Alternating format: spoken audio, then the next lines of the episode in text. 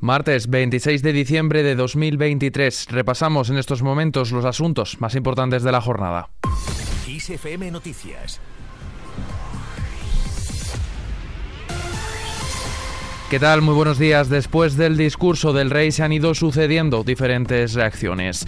Los socios de gobierno de la investidura del presidente del gobierno, Pedro Sánchez, como la portavoz de Sumar en el Congreso, Marta Lois, ha criticado el discurso al considerar que el rey no habla de las principales preocupaciones de los ciudadanos. Discurso anclado no pasado y decepcionante porque apenas faló dos derechos sociales. No obstante, los partidos independentistas catalanes han sido los más críticos. Junts lo ha tachado de irrelevante y desde Esquerra Republicana creen que el discurso solo representa a la derecha y a la extrema derecha. Los que tampoco se sienten representados por el discurso del monarca son los nacionalistas vascos. Aitor Esteban, portavoz del PNV en el Congreso. Centrado yo creo a PP PSOE, Vox e incluso sin embargo, la presidenta del PSOE, Cristina Narbona, ha valorado positivamente este discurso, poniendo especial énfasis en el papel de la Constitución como marco idóneo para conservar, preservar la convivencia y garantizar el progreso de España, ha dicho. Podemos avanzar desde esa unidad que reconoce la diversidad y podemos avanzar desde el respeto que permita efectivamente aproximar posiciones respetando el marco constitucional. Por su parte, Vox ha respaldado el discurso en redes sociales, al igual que el Partido Popular, cuya secretaria general, Cuca Gamarra, ha destacado la defensa del monarca que hizo de la Constitución y su llamamiento a mantener vivo su espíritu. Que fuera de la Constitución no hay convivencia en paz, no hay libertad y no hay estabilidad. Este discurso de gran altura y alcance puede y debe ser compartido por todos. Fuera de nuestras fronteras, la guerra en Gaza no se detiene. Israel ha bombardeado un campo de refugiados en la franja y ha causado al menos 70 muertos. A pesar de los llamamientos de la comunidad internacional para que se alcance una tregua, el primer ministro israelí, Benjamín Netanyahu, ha asegurado hoy que la guerra está lejos de acabarse y que los bombardeos se van a intensificar. Unos bombardeos que en dos meses y medio de ofensiva se han cobrado la vida de al menos 20.400 gazatíes y ha causado más de 54.000 heridos, además de 7.500 cuerpos que se estiman atrapados bajo los escombros. Y precisamente de la guerra en Gaza ha hablado el Papa Francisco. En su mensaje de Navidad, el Papa ha pedido el cese de las operaciones militares en la franja de Gaza, la liberación de los rehenes y que se afronte la cuestión palestina.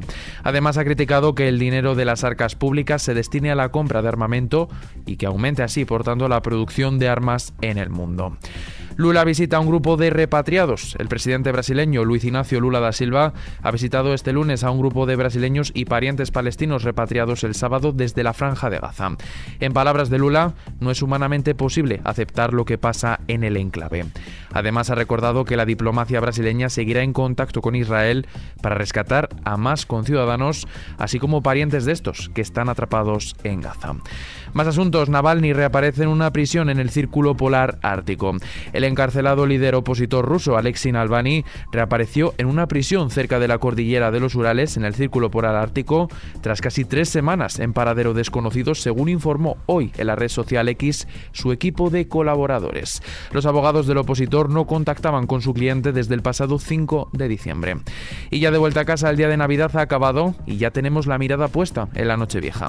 Uno de los relojeros que se encargan de realizar el mantenimiento del reloj de la Puerta de Sol Jesús López Terradas, que procurarán durante las campanadas de este año que tampoco haya ningún fallo, ya que él y sus dos compañeros trabajan durante todo el año para que no haya anécdotas el 31 de diciembre y todo el mundo se pueda comer las uvas tranquilamente en su casa. Así lo ha trasladado en una entrevista con Servimedia en la casa de Correos. Cambiamos de asunto para hablar sobre lo que afecta a nuestros bolsillos. Es que la luz da un pequeño repunte. Este martes la electricidad tendrá un precio de 93,46 euros el megavatio hora y el momento más caro de del día para poner la lavadora, planchar o usar el horno será entre las 8 y las 9 de la noche.